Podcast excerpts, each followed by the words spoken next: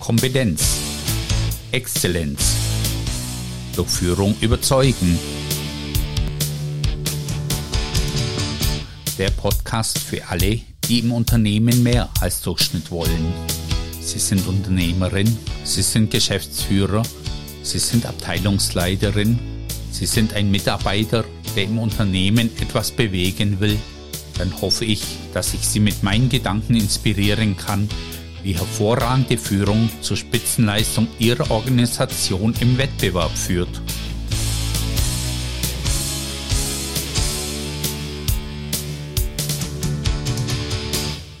Make or Buy.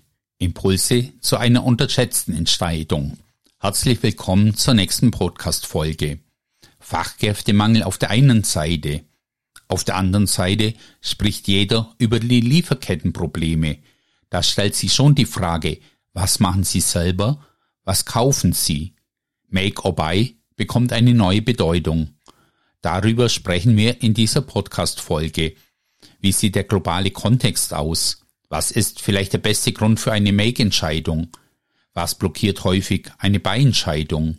Wie kann ich Erwartungen gegenüber Lieferanten managen? Vielleicht durch verschiedene Angebotsanfragentypen und ist Single Source wirklich so schwierig, wie man manchmal denkt?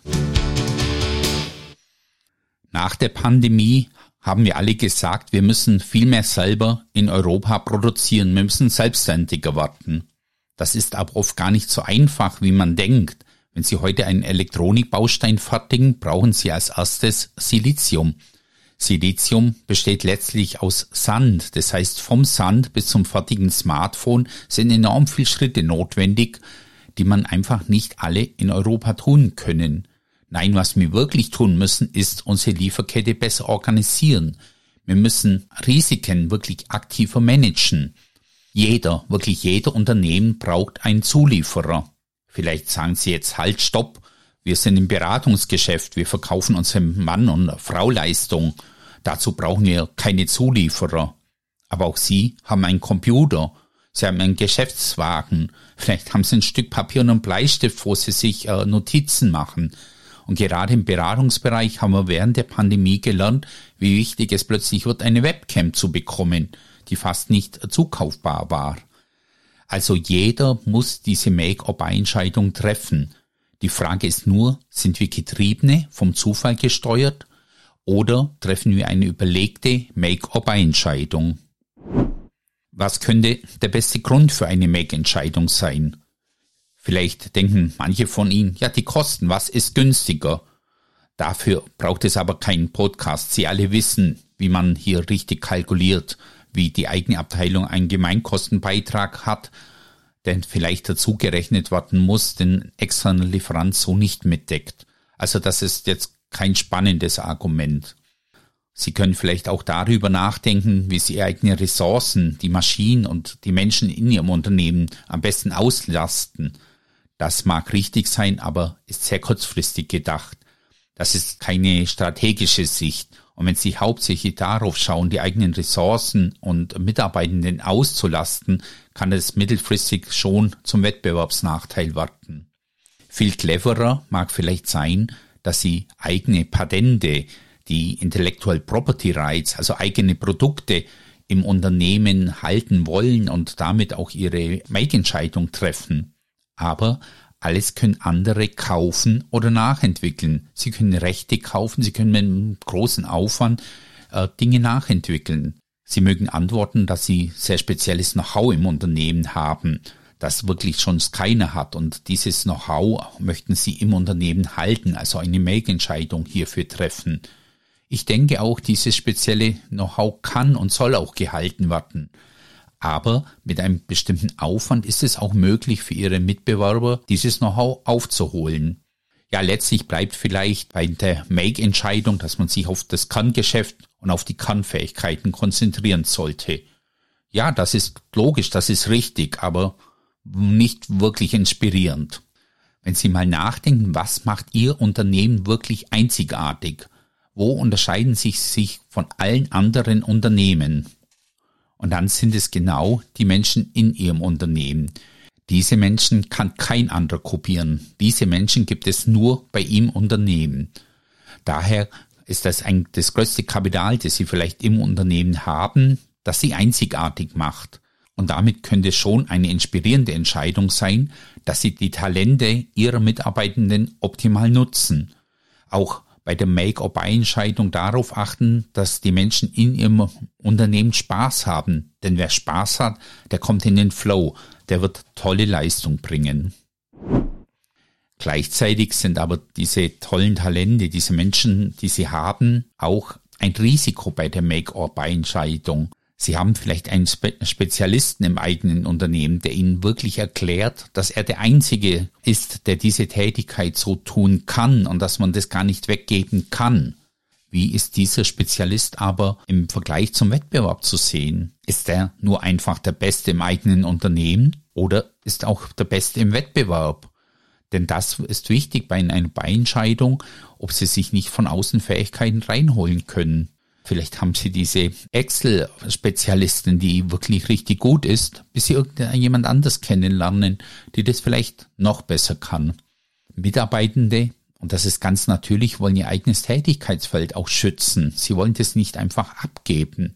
Das ist verständlich, aber bei einer Make-or-Buy-Entscheidung hinderlich. Noch hinderlich wird es, wenn ganze Abteilungen sie schützen wollen. Wenn eine Abteilung ein kleines Königreich aufgebaut hat, das einfach gegen eine Beientscheidung geschützt werden muss. Dann gibt es sehr viel Innenpolitik. Häufig sind es keine Sachargumente. Hier werden Abhängigkeiten genannt, hier werden Zeitprobleme genannt. Es gibt irgendwas für Kalkulationen, die dann letztlich in finanziellen Argumenten enden. Hier müssen Sie genau darauf achten, ob es hier um Innenpolitik geht, um eigene Interessen zu schützen oder wirklich unternehmerische Argumente für eine Make-or-Buy-Entscheidung diesen, ja, was ich Innenpolitik nenne, höre ich dann häufig, das kann man nicht genau spezifizieren. Das kann man nicht rausgeben, weil ich nicht genau sagen kann, was ich haben möchte. Aber genau dieses Problem, dass man nicht weiß, was man will, verursacht auch intern häufig viele, viele Kosten. Beim Lieferanten fallen diese Kosten auf. Intern werden die oft einfach über die Projekte verschmiert und man kennt es gar nicht. Es ist einfach immer clever, ob Make or Buy, genau zu spezifizieren, was man haben möchte. Ein gutes Lieferantenmanagement verlangt einfach nur Klarheit. Klarheit hilft aber auch intern sehr, sehr viel weiter. Wenn Sie eine Beientscheidung treffen, fragen Sie sich vielleicht, was ist eigentlich ein guter Lieferant? Fragen wir uns doch zunächst mal, was ist eine gute Mitarbeiterin? Und da gibt es eine sehr einfache, sehr plakative Antwort. Eine gute Mitarbeiterin ist die, die meine Erwartungen erfüllt. Diese Antwort mag zu nicht patriarchalisch erscheinen, aber es kommt auf ihre Erwartungen an. Wenn ihre Erwartungen sind, dass ein Mitarbeiter, eine Mitarbeiterin ein toller Teamspieler ist, wenn ihre Erwartungen sind, dass diejenigen selbe Entscheidungen treffen, dann ist das überhaupt nicht patriarchalisch. Und wenn Sie gute Mitarbeiterinnen, gute Mitarbeiter wollen, dann müssen Sie ganz einfach Ihre Erwartungen klar formulieren. Und da stellt sich die Frage, kennt Ihr Lieferant Ihre Erwartungen? Geben Sie Feedback, wie Sie es ja auch bei Mitarbeiterinnen und Mitarbeitern tun. Machen Sie konstruktives Feedback. Wenn Sie heute in einem äh, Gespräch mit Mitarbeitenden sind, hoffe ich doch zumindest, versuchen Sie, Ihre Mitarbeiterin, Ihr Mitarbeiter zu verstehen. Versuchen Sie auch, die Themen beim Lieferanten zu verstehen? Setzen Sie sich in die Lage vom Lieferanten? Also Sie merken schon, wo meine Botschaft hingeht. Ein gutes Lieferantenmanagement, auch die Erwartungen Richtung Lieferanten zu managen, hat ganz viel damit zu tun, wie Sie auch sonst Personalführung betreiben. Wenn Sie heute bei einem Lieferanten eine Anfrage stellen, dann geht es schon los mit den Erwartungen. Ja, im englischsprachigen Raum haben wir RFI, RFP, RFQ. Häufig wird dieser Begriff äh, sehr gemischt verwendet. Es lohnt sich aber hier nachzudenken. Ein RFI ist ein Request for Information. Das bedeutet, Sie wollen von Ihrem Lieferanten eine erste Idee, wie eine Aufgabe gelöst werden kann. Hier erwarten Sie vielleicht noch gar keinen festen Preis, sondern zunächst mal ein, eine grobe Abschätzung der Kosten. Sie laden hier den Lieferanten explizit ein, über ein Thema nachzudenken. Der Request for Proposal, RFP, bedeutet schon, dass Sie eine Lösung mit einem Preis wollen, geben dem Lieferanten aber große Freiheitsgrade, wie die Lösung aussieht. Also sie beschreiben mehr ihr Problem und fragen den Lieferanten, wie er dieses Problem lösen könnte und was das genau kostet. Ein RFP ist danach eigentlich schon beauftragbar, während ein RFI meistens noch einen zweiten Loop braucht. Wenn Sie genau wissen, was Sie möchten und es exakt spezifizieren können, dann ist das Request for Quotation, das RFQ, das richtige Mittel der Wahl. Das heißt, Sie beschreiben exakt die Leistung und der Lieferant muss eigentlich nur noch sagen, was kostet es bei ihm.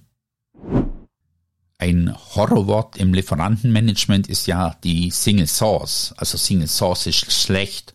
Also zumindestens brauchen wir eine Second Source. Oder am besten, am allerbesten ist, wenn wir immer Wettbewerb machen können. Also mit mindestens drei oder mehr Lieferanten. Das stelle ich schon in Frage, ob dies der richtige Gedanken ist. Ich darf Ihnen ein Beispiel nennen von einem großen Unternehmen, wo ich äh, mehrere Praktikas absolvieren durfte. Äh, dieses Unternehmen stellt äh, Bleche verschiedenster Art her. Aber für jedes Blech muss erstmal ein großer Metallklotzen flach gewalzt werden. Hier gibt es eine zentrale Walzanlage, wo jedes Stück Metall erstmal durch muss, bevor die verschiedenen Bleche ausgewalzt werden können. Da könnte man ja sagen, wir müssen unbedingt eine zweite Walzanlage anschaffen. Das ist aber wirklich ein Problem, weil die sehr teuer ist und weil die Auslastung nicht gegeben ist. Deshalb konnte sich dieses Unternehmen diese Zentralwalzanlage nur einmal leisten. Damit da aber kein äh, kompletter Stillstand im Unternehmen stattfindet, wenn diese Anlage defekt ist, gab es einen intensiven Wartungsplan. Die Ersatzteile waren sehr nahe an der Maschine gelegen. Die Maschine war mit mehreren Prüfeinrichtungen ausgestattet, um möglichst früh zu erkennen, äh, wenn es Probleme gibt. Ja, und ähnlich wie man das bei dieser Make-Entscheidung sich überlegt hat, kann man das auch bei Lieferanten machen. Kann ich wirklich zwei oder mehr Lieferanten sinnvoll auslasten? Kann ich den Aufbau und die Pflege mehrerer Lieferantenbeziehungen stemmen? Das sind alles Investitionen, wo man sich überlegen muss, ob sich das lohnt. Die Alternative ist nämlich eine exklusive Zusammenarbeit. Da können Sie auch viele Vorteile rausholen, denn Sie kennen diesen Lieferanten, Sie kennen die Menschen dort, man weiß voneinander, wie man gut zusammenarbeitet. Und der Lieferant kann sich dann auch in seiner Planung, in seiner Auslastung sehr auf sie einstellen. Das sind die Vorteile einer exklusiven Zusammenarbeit. Aber Sie müssen natürlich auf der anderen Seite die Risiken absichern, die sich aus dieser Exklusivität ergeben, so wie bei dieser zentralen Walzanlage. Aber natürlich auch schauen, was so eine exklusive Zusammenarbeit an Chancen ermöglicht. Also überlegen Sie sich sehr gut, ob das Thema Second Source Wettbewerb immer die beste Lösung ist oder ob eine Single Source eine echte Alternative sein kann. Falls Sie sich aber für die Single Source entscheiden, bereiten Sie ein Exit-Szenario vor. Hier geht es nicht darum, einen Abbruch der Geschäftsbeziehung bereits vorzubereiten, aber wenn es dann doch scheitert, wissen Sie bereits, wie das Verhältnis beendet wird und wie Sie dann eventuell Daten, Rohprodukte, Informationen übernehmen können. Ein mir noch wichtiges Thema ist die Werteorientierung. Ich bin fest überzeugt, dass wir als Unternehmer, als Unternehmerinnen immer werteorientiert handeln müssen – Deshalb würde ich mich wünschen, dass diese Werteorientierung auch in die Lieferkette reingeht. Das Lieferketten-Sorgfaltsgesetz wird ja sehr oft sehr negativ dargestellt. Vielleicht wollen Sie es auch als Chance begreifen. Wie können Sie Ihre Unternehmenswerte mit der Lieferkette teilen, in Ihre Lieferkette reinbringen? Das wäre abschließend mein Wunsch. Alles selber zu machen ist genauso schlecht wie einfach Kannfähigkeiten herauszugeben.